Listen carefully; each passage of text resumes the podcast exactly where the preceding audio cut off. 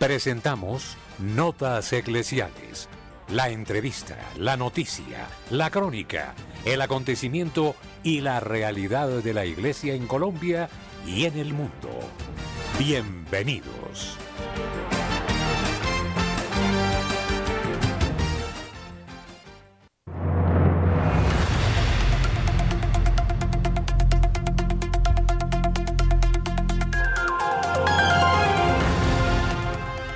Amables, buenos días. Desde este instante traemos a ustedes la información, los acontecimientos fundamentales, la reflexión. En Radio María somos Gracia y Presencia. Les saludamos Luis Fernando López, este servidor, el Padre Germán Acosta. Ustedes son de casa en Radio María. La opinión el análisis. Editorial en Radio María.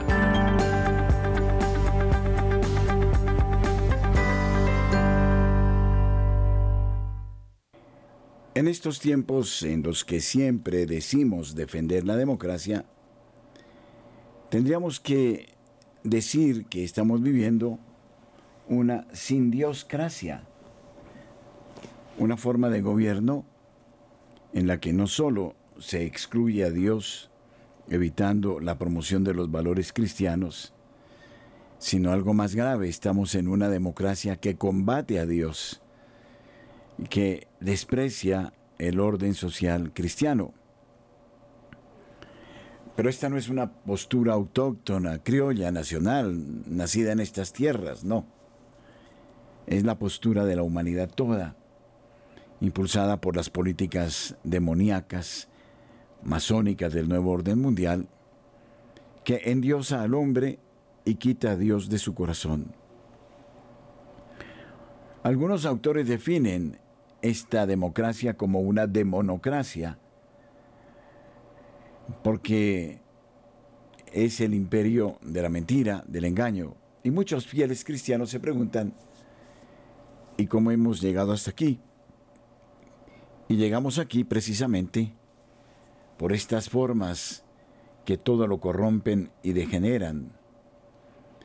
Estos estados que a lo largo de muchos años fueron tomados con la ilusión de un gobierno perfecto y prácticamente con la visión del hombre moderno que para ser tal debía prescindir de Dios. En efecto, la democracia nunca, encabezada por los mejores, se instaló y se afianzó como si fuera una religión. O mejor dicho, más que una religión. Diciéndole al hombre que podía prescindir de un sentido religioso y que así todo estaría muy bien. Se condenaba de esa manera a los seres humanos a una vida de dependencia, de estatismos, de fascismos, de intolerancias, de persecución, de incluso tender a controlar el pensamiento. Esta democracia ha dejado de ser una forma de gobierno aceptada cuando, con el correr de los años, se aleja cada vez más de los valores y de los principios cristianos. Y ese alejamiento provocó una degeneración que llevó al ateísmo total, al laicismo, a una visión que dejó de lado cualquier posibilidad del Dios revelado. Y entonces, así, se cayó en un secularismo feroz. Y de estas formas de gobierno, los hombres vacíos de fe y muchos apóstatas están destruyendo la cultura tradicional de nuestro pueblo e intentando dinamitar su esencia cristiana que aún resiste en las catacumbas de los ángulos de la vida.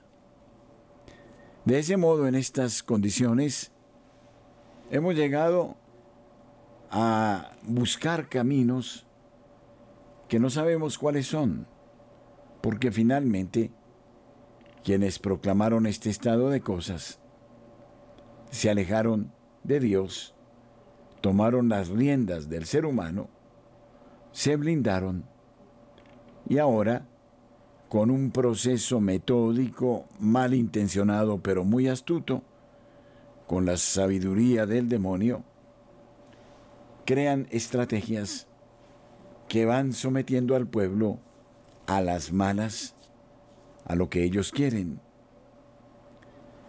Por eso debemos alejarnos de creer en estas formas degeneradas que atentan contra la moral de nuestros pueblos.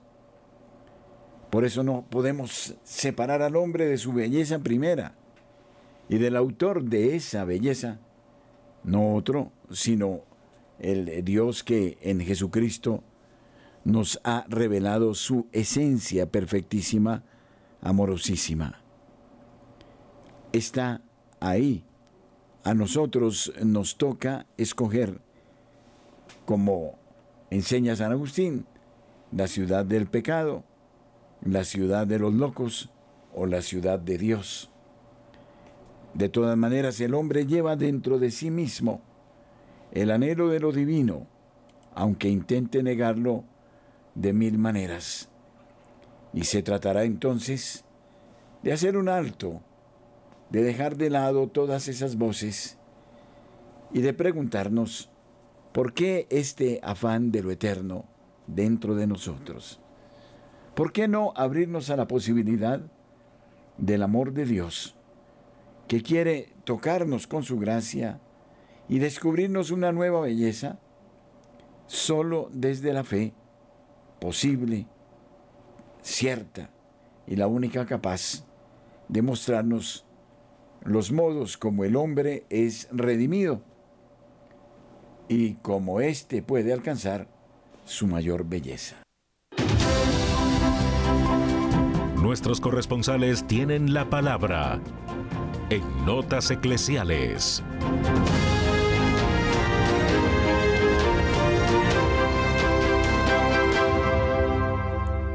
Saludamos a Marta Borrero en la ciudad de Cali. Buenos días, Marta. Padre Germán, buenos días. Francisco, Luis Fernando, querida mesa de trabajo. Bueno, creo que todos ya han escuchado la noticia súper así de la COP16, el evento de biodiversidad más grande del mundo que Cali ha ganado, ganado la sede.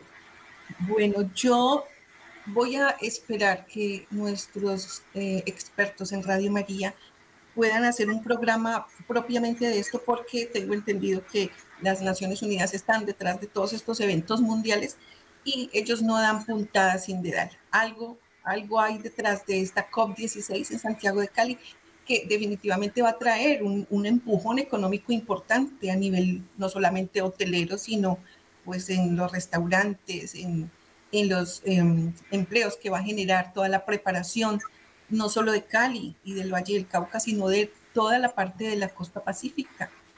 Cali, al quedar como sede de este evento de biodiversidad, pues va a cobijar todo el Pacífico.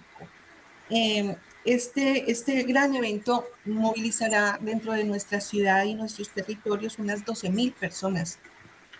Y, bueno, estamos muy contentos, obviamente, pero eh, yo sí quisiera, eh, Padre Germania Francisco y a los expertos en Radio María de análisis y, y con la lupa de Dios que puede haber detrás de un evento de estos, de este orden mundial en nuestra ciudad, una ciudad que es estratégicamente buscada para muchas cosas.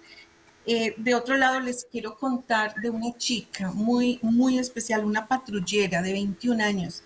El nombre de ella es Gloria Fernanda Mora Mendoza. ¿Cómo les parece que salvó a una niña de 15 años en el mío por ser observadora? estaban en la estación del mío de Santa Librada y ella vio subir una pareja, no, subir no, colarse en el mío a una pareja, pero el, el, el hombre tenía muchísima más edad que la niña, ella obviamente se veía muy sardinita, ella vio que el joven, pues era joven, pero tenía 26 años, que ya se dieron cuenta después. ¿Cuál, ¿Qué fue lo que hizo Gloria Fernanda? Observar la observación es tan importante y en esa observación notó una, una heridita en la pierna de la niña y notó que su ojo estaba coloradito. Siguió observando, siguió observando y luego llamó a su compañero patrullero y en la observación vio que la niña llevó su mano hacia atrás, hizo la señal de pedir auxilio. ¿Cuál es la señal? Abrir la mano, meter el pulgar en el centro y cerrar los dedos. Cuando ustedes vean esa señal en, alguien, ni siquiera digo yo en una mujer solamente, hasta en un hombre, porque ahorita las violencias para mí no son de género, son violencias. Eh, el pulgar hacia el centro y cerrar los dedos. La patrullera al ver esto inmediatamente se dio cuenta que se trataba de un caso de violencia eh, intrafamiliar, pues porque era su pareja. Obviamente el Consejo de Cali se dio cuenta de esto a través de una de las concejalas, eh, le hicieron unos honores a esta patrullera y bueno, se conoció cosas muy interesantes acerca de ella, de que también vivió violencias en su casa.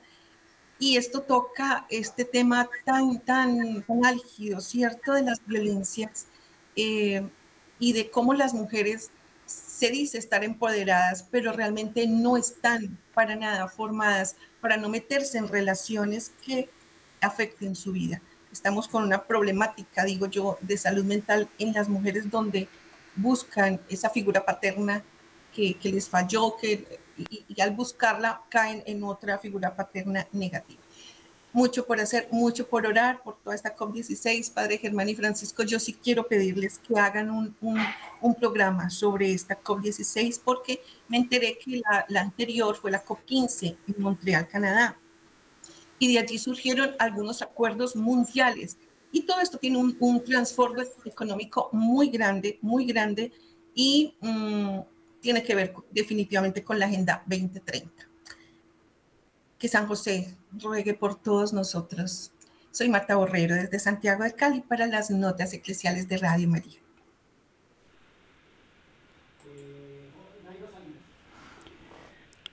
A esta hora, 8.14 minutos en la mañana, saludamos a Nairo Salinas desde Bucaramanga. Buenos días. Muy buenos días para todos los oyentes de Radio María. Iniciamos contándoles que en el día de ayer se posesionaron 1020 maestros rurales de los 82 municipios no certificados de Santander.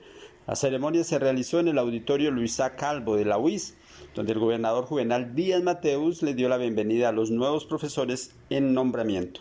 Según la secretaria de Educación de Santander, María Paola Suárez, esta es la segunda jornada de posesión de los maestros rurales de los 82 municipios no certificados del departamento. Agregó que el 5 de febrero se posesionaron 500 profesores y con la posesión de ayer hay un total de unos 1.600 nuevos educadores de primaria rural para los diferentes establecimientos educativos, donde los niños y padres de familia esperan la llegada de estos líderes de la enseñanza. Aseveró que con estos nombramientos se espera que los educadores se puedan adaptar a los municipios donde fueron asignados y no abandonen las zonas donde fueron enviados. Argumentó que desde la Secretaría de Educación se está haciendo un llamado a los maestros y rectores para que se brinden todas las condiciones a estos nuevos maestros.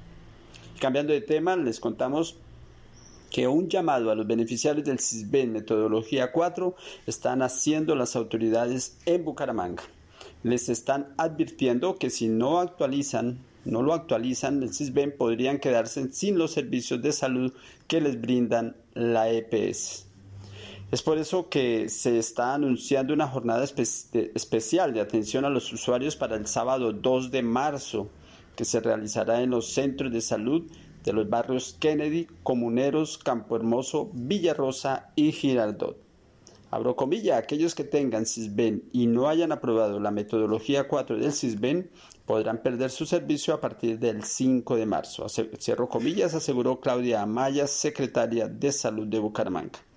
Para hacerlo pueden acercarse a la oficina del CISBEN ubicada en la carrera 30 con calle 30, llevando la cédula y el recibo de algún servicio público que hayan pagado. Desde Bucaramanga y para Notas Eclesiales, Nairo Salinas Gamboa, feliz y bendecido día. Gracias, Nairo. Enrique Gordon está ahora desde Quito, en el Ecuador. Muchas gracias, Enrique, por acompañarnos.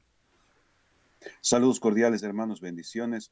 y un abrazo desde la mitad del mundo. Con gusto compartimos la información más importante desde Ecuador, con la noticia que principalmente nos ha movido a estar pendientes en estos días en nuestra sede de Radio María en la ciudad de Quito, pues hemos tenido la oportunidad de recibir a Vittorio Vicardi, presidente de la familia mundial de Radio María, y a la señora Alicia del Cid, vicepresidenta, en estos días en donde hemos podido acompañar junto con su presencia tanto a los voluntarios, a las hormiguitas, en una Eucaristía que la presidió nuestro director el día lunes en nuestra capilla.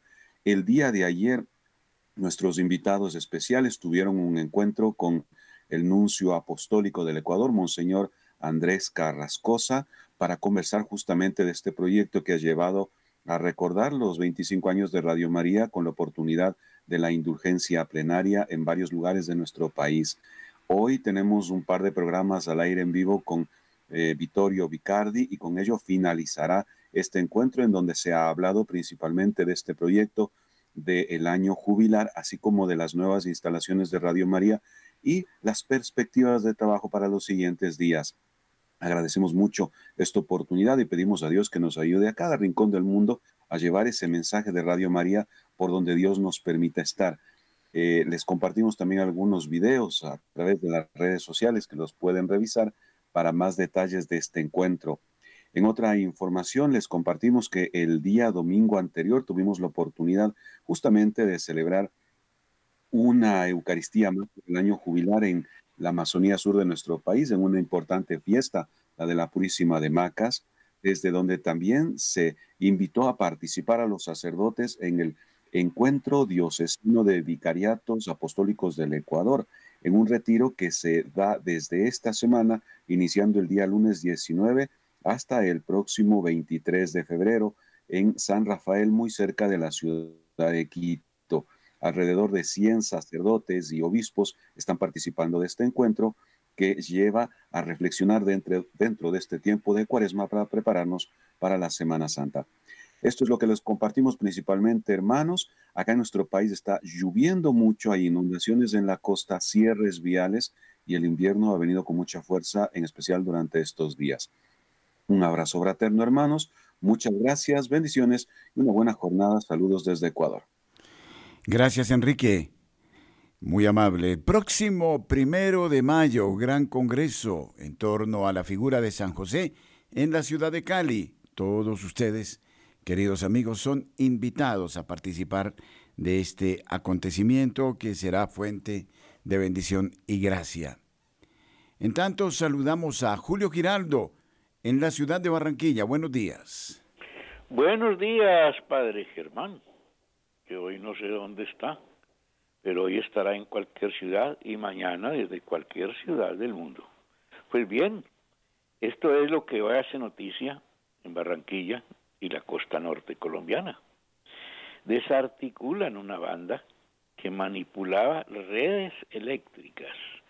Y esto fue nada más ni nada menos que en Villa Campestre, donde vive la gente elegante, la gente highlight de Barranquilla. Y allí pues estaban estas bandas que manipulan los contadores, las redes, y hacen los fraudes, que por eso es que estamos como estamos, pagando la energía que otros se roban. En otro ángulo de la noticia, sigue la tragedia por falta de agua en 18 municipios del sur del Atlántico. Han tenido que alimentarse a base de carrotanques y estos son escasos, obsoletos y no pueden cumplir su misión están mirando allá, ya están mirando ya a ver cómo pueden traer algunos del agua gira, pero resulta que esos del agua gira son más obsoletos que los que tenemos aquí y los vendieron a un precio elevadísimo. No hay conductores porque tienen un sistema totalmente diferente, no tienen repuestos y así somos en Colombia. Finalmente, hay tristeza en la Universidad del Atlántico, porque una de sus estudiantes murió al caer del cuarto piso. Esto está en investigación. Se cree que es un suicidio más de tantos que están ocurriendo en este momento en Barranquilla y varias ciudades de Colombia, donde la juventud se enloqueció por falta de Dios, por falta de fe, por falta de ser más piadosos. Bien desde la ciudad de Barranquilla y para Radio María, Julio Giraldo. A nuestros oyentes en Aguachica queremos invitarles a nuestro próximo retiro espiritual. Les invitamos para que nos acompañen este sábado 24 de febrero desde las 9 de la mañana y hasta las 12 del mediodía en la parroquia de María Auxiliadora. Dirección calle 16, número 750, vía Puerto Mosquito. Nos acompañará el padre Roque Almeida, quien nos hablará acerca de la preparación para la cuaresma. Mayores informes a nuestros números de teléfono 310-715-1126, 605-565-3489. Gracias por ser de casa. Bienvenidos a los espacios de Radio María. Les esperamos.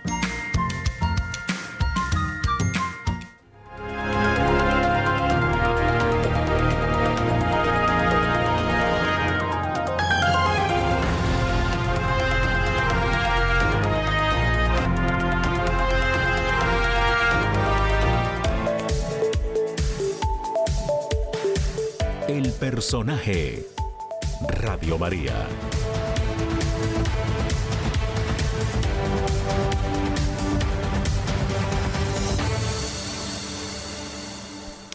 Sí, en compañía de Francisco Escobar vamos a hablar de un personaje definitivo para la suerte de la humanidad. Y me refiero a Xi Jinping.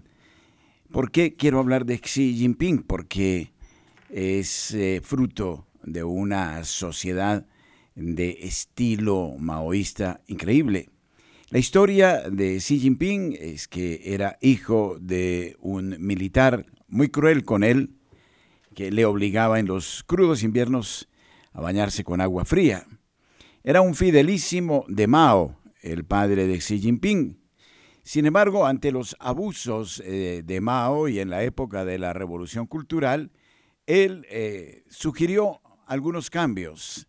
Se le tomó como rebelde y fue sometido el padre de Xi Jinping a una especie de purga, aunque no se le quitó la vida.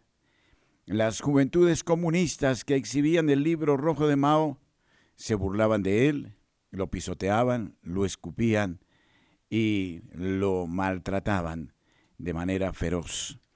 Xi Jinping en su infancia vio todo eso y debió también él, por la fuerza del miedo, someterse al pensamiento maoísta.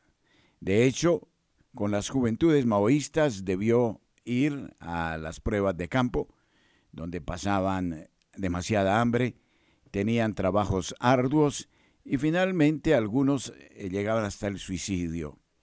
Xi Jinping, un hombre de un temperamento sereno, se dio cuenta que era inútil pelear contra el sistema y entonces se dejó dócilmente adoctrinar hasta el punto que se profesaba como un eh, eminente hombre, un, ya desde joven, del partido, y supo con astucia ir ascendiendo en los escaños de la política china en su total fidelidad a las doctrinas maoístas.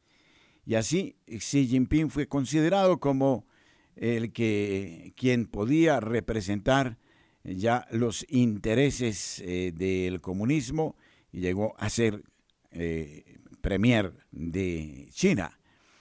Es impactante ver escenas cuando Xi Jinping jura delante de la hoz y del martillo la total entrega al comunismo, la negación de cualquier asomo de democracia es eh, famoso su documento número 9, en el que si bien habla de la alegría de ser chinos y de el sistema que traerá felicidad a todos, sin embargo eh, se muestra de puño férreo. Es un hombre flemático que no tiene miedo, no tiene Dios, no tiene ley. Y de esa manera no solo fue elevado a la carga de eh, presidente de la China continental, sino que eh, se erigió como vitalicio. Quiere decir que Xi Jinping es hoy el caudillo de la China, hoy y hasta su muerte, para siempre. Las ambiciones de Xi Jinping, las de ser hipócrita las de decir que es un país férreo en el comunismo, que no comparte las ideas capitalistas de Occidente, pero que ha sabido tratar a Occidente con guante eh, de seda y además con toda la ambición de volver a establecer el eh, camino eh, de la seda. Y así, de ese modo, en sus orillas es capitalista, se erige como experto en eh, economía mundial y domina el mundo, no cabe ninguna duda. Pero por otro lado, el control que ejerce sobre sus ciudadanos es implacable. Ellos deben someterse en su pensamiento, inclinarse ante este jefe, ante este caudillo. Así lo demuestran los ejércitos, las juventudes, eh, los eh, niños en las escuelas, en las universidades, la represión del pensamiento y el control que ahora ha encontrado en la eh, tecnología un gran aliado.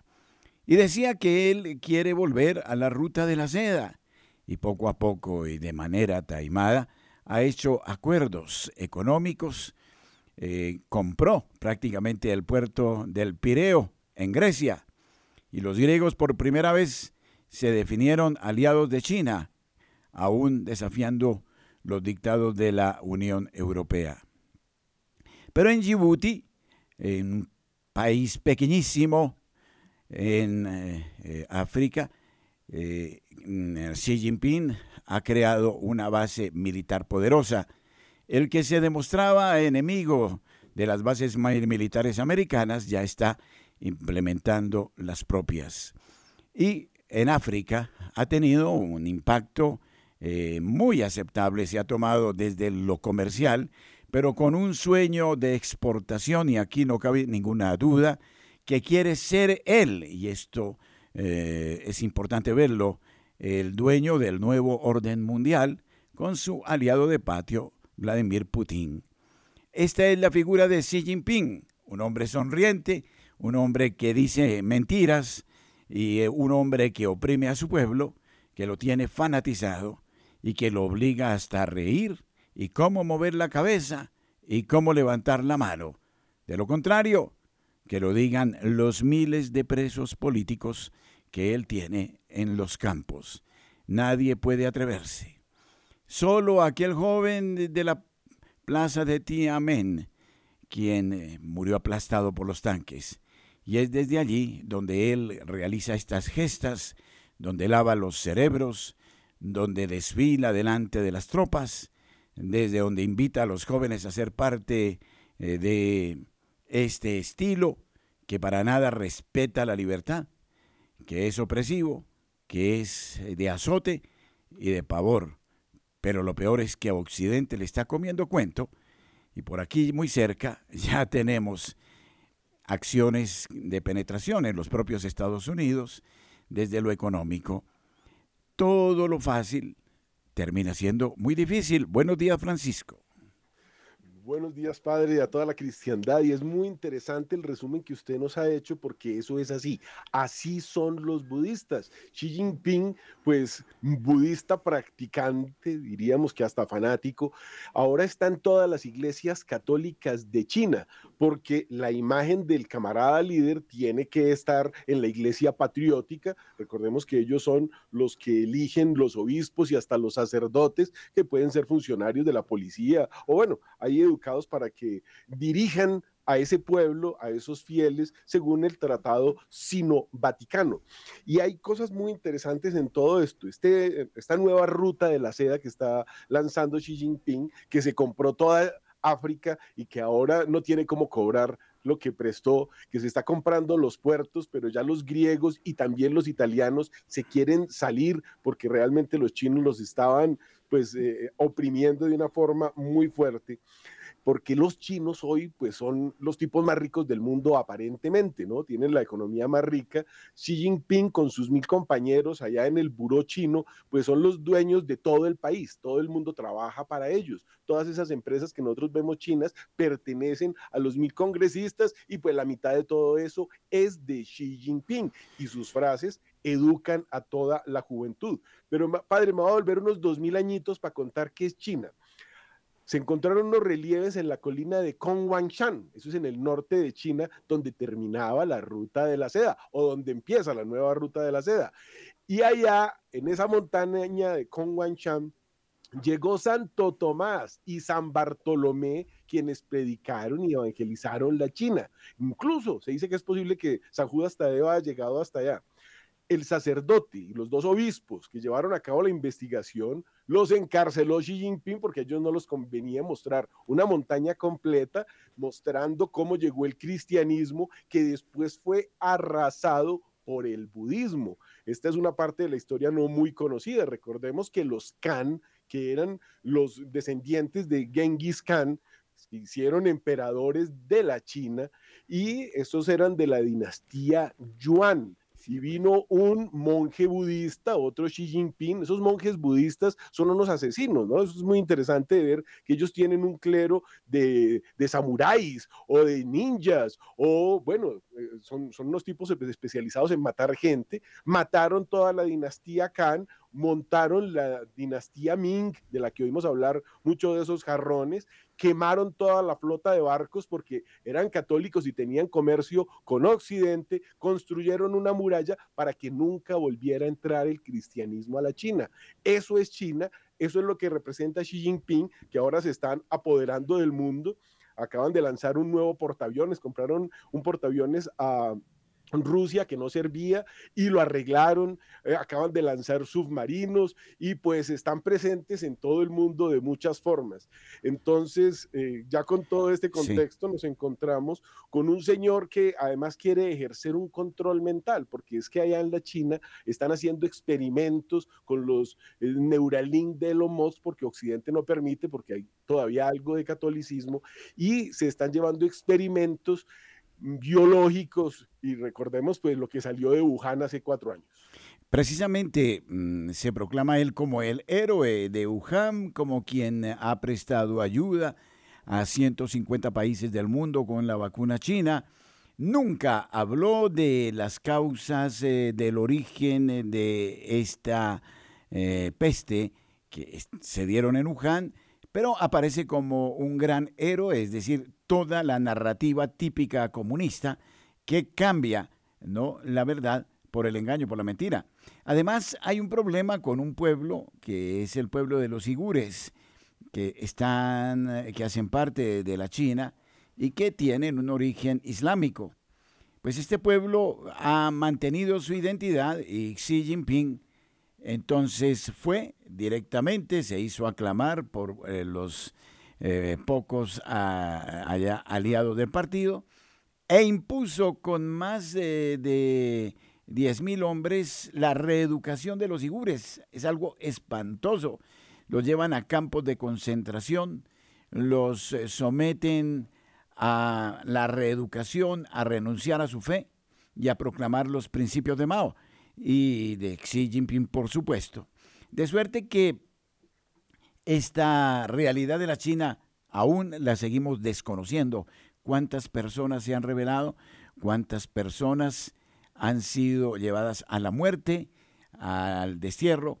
¿Y cuántos murieron en la propia epidemia? De modo que e, en esto del problema de Wuhan, eh, prácticamente confinó a creo que 70 millones de personas. Es algo impresionante porque son regiones muy grandes y había escenas espantosas de cómo eh, los propios enfermeros y la policía china agarraban a la gente que era sospechosa del COVID y la llevaban como animales afuera a otros campos.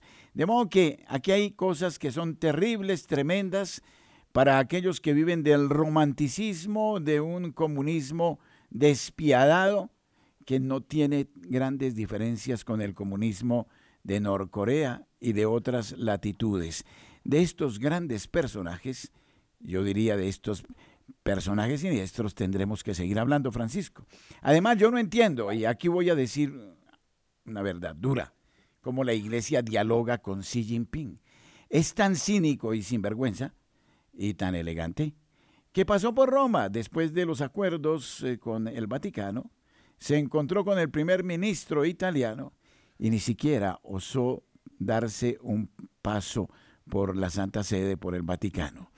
No sé qué estamos buscando, pero una pregunta que yo quisiera formular a Francisco. ¿Por qué los chinos tienen que nombrar obispos patrióticos? Entonces la fuerza de la fe también en China es algo absolutamente edificante. Exactamente así es, padre. China es el país que más católicos tiene en el mundo. Esto es una cosa impresionante, claro, es un país con muchos habitantes. Cuando usted decía que confinaron 70 millones, no, confinaron 1.500 millones, un año más de lo que el resto del mundo estuvo confinado. Apenas hace 12 meses abrieron y dábamos ayer la noticia de lo poca cantidad de chinos que están viajando por el mundo porque la situación en China es terrible. Hoy precisamente bajaron las tasas de interés tratando de que la economía vuelva a surgir. En China tienen ciudades fantasmas construidas para 5, para 6 millones de habitantes. Allá se habla de más de 10 millones de apartamentos desocupados. O sea, la situación de China es aterradora. Ese es el paganismo. Ellos viven en el paganismo, pero persiguiendo a el pueblo católico que tiene sus sacerdotes que van de noche en una motico. Hay unos videos que muestran cómo llegan a escondidas, porque si los cogen los matan. Es que hablan de los uguris. Los uguris son un pueblo al cual están utilizando como ganado para hacer operaciones a corazón abierto. Usted necesita un corazón, usted paga 500 mil dólares y le ponen cita para el 20 de diciembre para operarlo. ¿Cómo saben que alguien se va a morir el 19 para tener un corazón el 20? No, sencillamente están teniendo los datos de unas personas y cuando usted tiene el estudio de cómo es su tipo de sangre y de a qué es compatible, ellos ya saben a quién le van a sacar el corazón. Esto han sido unas denuncias, pero aterradores, cosas que solamente se pueden hacer el comunismo. Para esos nostálgicos del comunismo, el comunismo es asesino. Hablábamos, por ejemplo, de, no solamente eh, eh, en ese confinamiento, ciudades enteras que se murieron. Allá hay unos casos, es que hay mucha gente y las cosas no están muy claras. Hablábamos hace un momento de la economía de las ciudades cerradas, porque las dos empresas más grandes del mundo, constructoras de edificios y de ciudades, se quebraron. China está en una quiebra técnica aterradora y no solamente ya no pueden salir a comprar, sino que están pagando unas casas que no se están construyendo. Muestran los videos que cogen los ladrillos, los apretan y se desmoronan. Ahí hay una cantidad de corrupción, unas cosas muy complicadas y el mundo tiene que abrir los ojos sobre lo que está sucediendo en la China. Otra, otra nota que debemos eh, considerar es que la China se fagocita la materia prima del mundo. Aquí creo que Occidente es cómplice también de esta situación porque es tal el consumo que hay en el mundo y el engaño del el costo de mano de obra barato y de las importaciones que hacemos porque los productos son muy económicos en la China, no nos damos cuenta que esto exige un consumo eh, muy grande de materias primas que vienen de Occidente para alimentar a la China, para que allí eh, se manufacture eh, mm, todo lo que exige el comercio del mundo. Este es otro modo de entregarnos en los brazos de la China. Es muy fácil decir, allí se compra todo eh, económico muy, muy bajo. Pero la deuda de China, la realidad de la deuda de China en el mundo, también creo que ese es, su punto dolens. Lo es porque imagínense que es el país que más deuda tiene y de eso casi no nos hablan. Es un país que tiene una deuda del 350 del PIB. Para que nos hagamos una idea, Estados Unidos, con esa deuda tan impresionante que alguna vez comentábamos que si pusiéramos billetes de 100 uno sobre otro para hacer un millón de dólares sería como unos 50 centímetros. Pero la deuda americana es como si cogiera esos billetes de 100 dólares uno sobre otro y hiciera una torre hasta la hasta la estación espacial 50 veces y eso es el 110% del PIB. Eso no es nada, la deuda china es el 350% del PIB. Digo esto tratando de que entendamos el tamaño de esa deuda y el problema que el mundo tiene, porque a alguien le deben esa plata. En este momento hay un grave problema, por ejemplo, con los bonos del Tesoro americano, porque los chinos están tratando de salirse de ellos. Entonces hay una locura en cuanto a los precios y se habla de una explosión de las monedas muy pronto. Pero no solamente es eso, la reconversión industrial que nos están pidiendo en Occidente a partir de la electricidad, resulta que pasa por las baterías chinas. BID es la empresa más grande del mundo fabricante de baterías y en este momento ya BMW y Mercedes quedaron por debajo de BID y entonces Alemania está en recesión en este momento por esa reconversión industrial, porque esas baterías no duran nada y porque es imposible reemplazar la gasolina por unas baterías. Y son una cantidad de elementos así que se están multiplicando y que en esta tormenta perfecta que se está dando en el mundo nos tiene en una recesión mundial, padre. Pero, por otro lado, esto es muy peligroso porque puede eh, llevar a la tentación de la guerra.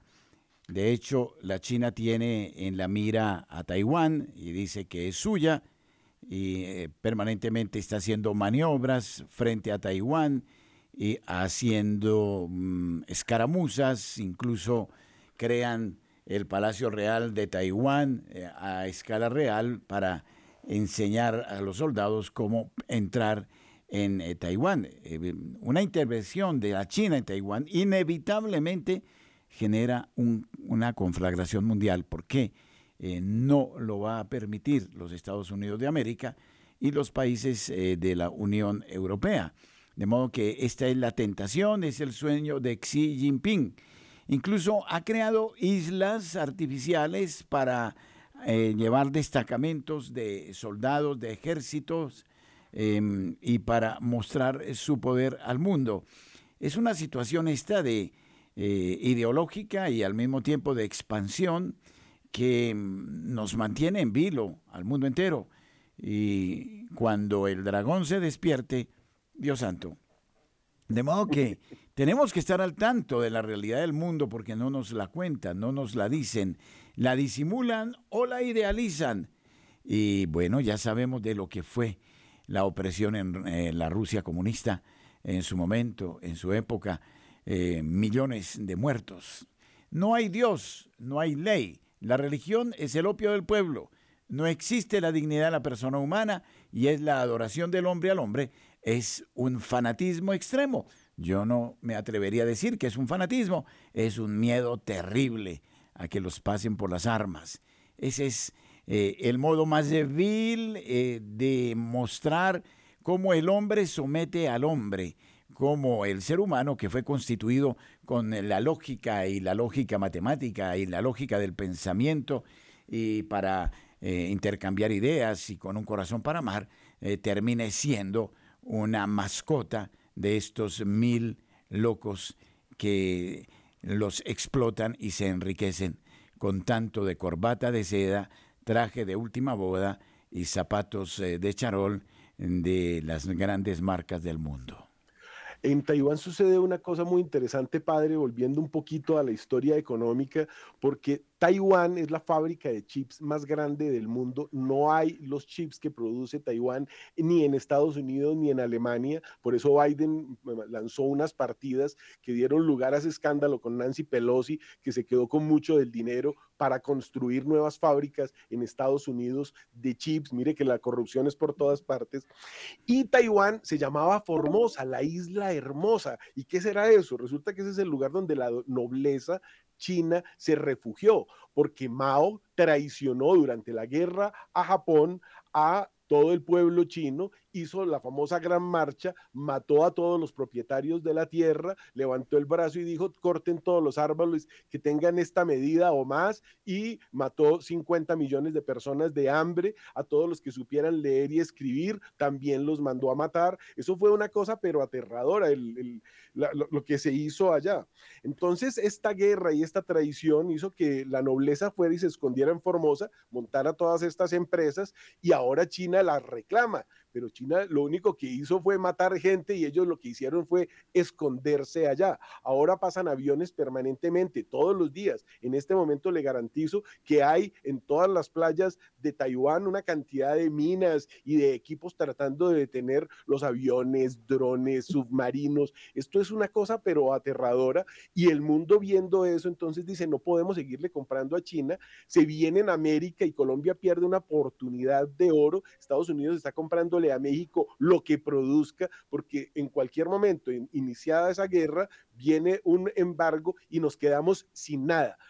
Contaban que en la Segunda Guerra Mundial no se conseguían ni puntillas, ni varillas, ni nada, ni herramientas, y eso es lo mismo hoy con China, que es la que produce todo. Entonces es una situación muy delicada, se está dando tiempo al inicio de esta guerra gigantesca, pero hay demasiados elementos allí, porque Corea del Norte pues viene a ser como el coco de China, porque eso es el mismo pueblo y ha estado ensayando unas bombas muy grandes y muy peligrosas últimamente, además de ser el hub de producción de dólares falsos, de drogas, el mundo está, el fentanilo viene de China, entonces son muchos elementos que si los juntamos todos nos damos cuenta del horror que estamos viviendo en el mundo, padre. Bueno, y no solo mm, debemos hablar de la China, perdón, de Taiwán, también hay que hablar de Hong Kong, que ha sido hasta ahora independiente y sin embargo la China ha entrado a ideologizar, a reeducar a esta gente que tiene una cultura más occidental que China. Y la justificación, porque siempre habrá que crear banderas y motivos, ha sido el hablar de nuevo de la guerra del opio, de cómo los países de Europa eh, violentaron a la China en el pasado, en esa época de la guerra del opio, y cómo mm, causaron también muertes. Esto lo esgrime Xi Jinping para justificar su expansión en Occidente, que se va haciendo silenciosa pero cierta, basta ver los Chinatown y todo eso por ahí en las grandes ciudades de los Estados Unidos de América. Bueno, este personaje nos ha dado mucho de qué hablar, Francisco. Sí, es muy interesante y terminemos con esta parte que nos conectaría con lo que está sucediendo en este momento con el COP16 de Cali. Mire qué curioso. Esa guerra del opio, esos 100 años que hubo de esa invasión, esas guerras de los boxers, todas estas barbaridades que vivimos en la China con una Inglaterra que a través de la piratería y el sometimiento llevó a China a 100 años de vicio. Hoy, y recordemos cómo nacen bancos tan grandes como el HSBC y otros para mover el dinero del opio la India y la China estuvieron sometidas y tenían que estar narcotizadas. Y Xi Jinping lo que ha dicho es que con el fentanilo pues viene como una venganza sobre Occidente. El comunismo siempre dijo, y por eso Cuba también es y ha sido base, y en Rusia se producen las cosas que se producen para destruir la moral americana y enviciarlos. Y hemos visto en Filadelfia y en otros estados de Estados Unidos cómo la gente ha caído en una drogadicción pues, tan impresionante que hubo el eh, ese escándalo de los opioides, que hay 300 millones de fórmulas diarias para consumir opioides que quebraron a las grandes empresas como Johnson y etcétera, porque les estaban recetando opioides, pero esos son legales. ¿Cómo serán los ilegales que estaban dando ahora drogas que incluso se comen la piel? Entonces tenemos eh, unos elementos bastante fuertes en el mundo y una reconversión que llegamos entonces a lo que decía del COP16, porque ahorita nos están proponiendo un cambio, un cambio de paradigmas. Ese, e, e, esa COP16 que eh, todos los países, incluyendo los comunistas, incluyendo China, han firmado, esa COP es una sigla que traduce conferencia de las partes esas partes son 196 países que ratifican un convenio de diversidad biológica en la ONU en el año 1992. Entonces llamó la Carta de la Tierra que escribió por eso todo se va juntando, nada menos que Mijail Gorbachev, donde quieren que Occidente no solo se desindustrialice, sino que se ponga de rodillas frente a Rusia, que es el productor del petróleo, y China, que es el productor de todo lo demás, o de celulares, para que nos hagamos una idea. Y todos los demás países esclavos. Si quiere podemos avanzar un poco en esto, padre. 8.51 minutos, la hora en Colombia, en Radio María. Aún donar por efecti es confiable. Debes decir que haces tu donación al proyecto Radio María código 110591 y verificar con el cajero que vaya dirigido a Radio María. Y listo. Muchas gracias por tu apoyo. Lo necesitamos. Dios te bendiga.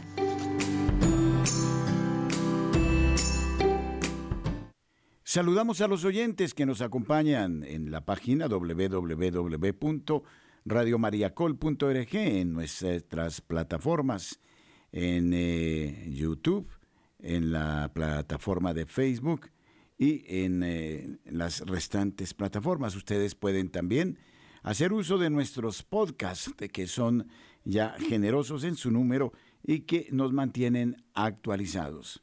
Durante esta semana, querido Francisco, todos los obispos alemanes se reúnen en Augsburgo en su asamblea de primavera que arrancó el lunes. Antes que diese comienzo la reunión, Roma envió una carta a los obispos de Alemania para pedirles que eliminaran del orden del día el punto en el que estaba previsto votar la creación de comités sinodales, un organismo de gobierno en donde se iban a mezclar laicos y obispos para dirigir la Iglesia en Alemania y que el Vaticano ya vetó meses atrás. Los obispos alemanes han aceptado con resignación la imposición de Roma y han arremetido contra la Santa Sede por su falta de sinodalidad. El nuncio en Alemania, Nicola Eterovic, dijo, refiriéndose a una cita del Papa Francisco, que era importante no adoptar una actitud introspectiva, sino más bien salir a difundir el mensaje cristiano en todos los ámbitos. ¿Será eso proselitismo? Además, enfatizó, una iglesia que se preocupa principalmente por sí misma sufre de egocentrismo. La iglesia, por otra parte, es misión. El arzobispo Eterovic recordó una vez más la carta que el Papa Francisco escribió a todos los católicos en Alemania en 2019 y que, en opinión del Papa, hasta ahora ha recibido muy poca atención. En esta carta la palabra evangelización, anuncio del mensaje aparece 15 veces y la palabra alegría 10 veces, enfatizó el nuncio. El nuncio no se pronunció expresamente sobre el debate actual como consecuencia de la última carta del Vaticano a los obispos alemanes en la carta a los cardenales Parolín, Fernández y Prevost, con el consentimiento del Papa, pedían urgentemente que se suspendiera la votación prevista por los obispos alemanes sobre la creación de un comité sinodal. Las laicas alemanas, que son las que dirigen eh, esta parte sinodal que recordamos, que es todo el mundo laico pidiendo que haya una democracia dentro de la iglesia. Ayer enviaron una carta al Vaticano y a todos los obispos alemanes diciendo que si no se aprovecha esta oportunidad histórica, nunca serán ordenadas. Ellas quieren ser sacerdote y que sus hijas sean sacerdote también y que sus hijos sean monjas, dicen por ahí. Entonces es una cosa bastante delicada. Recordemos que los anglicanos y los luteranos tienen obispas lesbianas y tienen obispos transexuales y pues eh, eh, en Alemania tienen muchas ganas de unirse a esto. Y hablando de cartas, es muy curioso que el Vaticano ha enviado tres cartas recientemente a Alemania hablando de lo que usted nos estaba diciendo, padre. Pero siguiendo eh, con el tema de la reunión de los obispos alemanes, el cardenal Walter Kasper, según informa Infocatólica, comenta en declaraciones a la revista Comunio las palabras del cardenal Christoph Schomborn, advirtiendo a los hermanos de la Conferencia Episcopal Alemana. Nos pide urgentemente que no pongamos en peligro la unidad con Roma y dentro de la Iglesia, una advertencia con la que no puedo sino estar plenamente de acuerdo. El purpurado alemán recuerda que los obispos hicimos una promesa pública de fidelidad al Papa y a la Santa Sede cuando fuimos consagrados obispos. Si la rompiéramos ahora, seríamos completamente indignos de confianza ante la Iglesia y ante el mundo. Casper pone el dedo directamente en la llaga al escribir ¿Cómo pueden los obispos delegar la tarea central de su ministerio apostólico?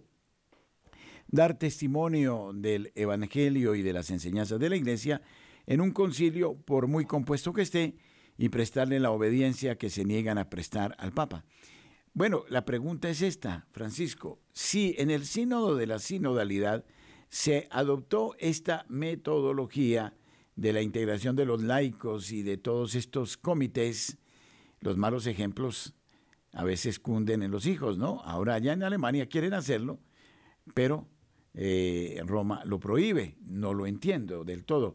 Aunque sí entiendo el peligro de una, una lectura democrática de la Iglesia que no obedece a su naturaleza, a su esencia y a lo que Dios quiso de la misma Iglesia. Empecemos con el principio de este pontificado. Una de las primeras frases que salen de Roma es, eh, digamos, la invitación a leer el libro de Casper sobre la familia. Mire que volvió a salir un personaje que llevaba escondido muchos años, o por lo menos en silencio. Este alemán, el obispo, el cardenal Casper, era el director del Consejo para la Unidad de los Cristianos, que es ese consejo que busca que nos unamos todas las iglesias. Así los 600 millones de protestantes más los 1.400 millones de cristianos unidos serán la religión que ya le pueda hacer frente al Islam que tiene 2.000 millones. Entonces esto ya nos muestra que hay algo que viene de atrás que es muy interesante y ahorita Casper advierte que nosotros le hemos hecho una promesa que tenemos que cumplir. Entonces toda esta democracia y todo esto de lo que nos han venido hablando de la iglesia, que no es una democracia, aquí tenemos Dios Padre, Hijo, Espíritu Santo, la Virgen, los santos, etcétera. Esto es un reino, el reino de Dios. La democracia es un problema allá que se inventaron los griegos y que por el cual mataron al que se lo inventó prácticamente y denunció que eso no servía, que se llamaba Sócrates. Recordamos, apreciados oyentes, que la próxima semana será dedicada a la oración por el mundo, por Colombia. No podemos desvincular a Colombia del mundo y el Colombia pasa por momentos sumamente oscuros de graves problemáticas, de decisiones coyunturales que serán definitivas para el futuro de la patria y al mundo, como lo hemos visto, eh, con amenazas de escaladas que podrían traer consecuencias terribles para la humanidad entera. La próxima semana Radio María hace oración, pero al mismo tiempo haremos un apelo a todos los oyentes en Colombia para ayudar a nuestra radio. Eso lo haremos con frecuencia porque necesitamos alimentarla para alimentarnos todos, para facilitar estas mesas de opinión como las que hemos hecho eh, durante este último tiempo y en nuestro noticiero. Muchísimas gracias Francisco Escobar, eh, gracias a Luis Fernando eh, López, gracias a nuestra querida Vanessa Franco y a todos ustedes que nos han acompañado, a los corresponsales en el país. Un abrazo, feliz día.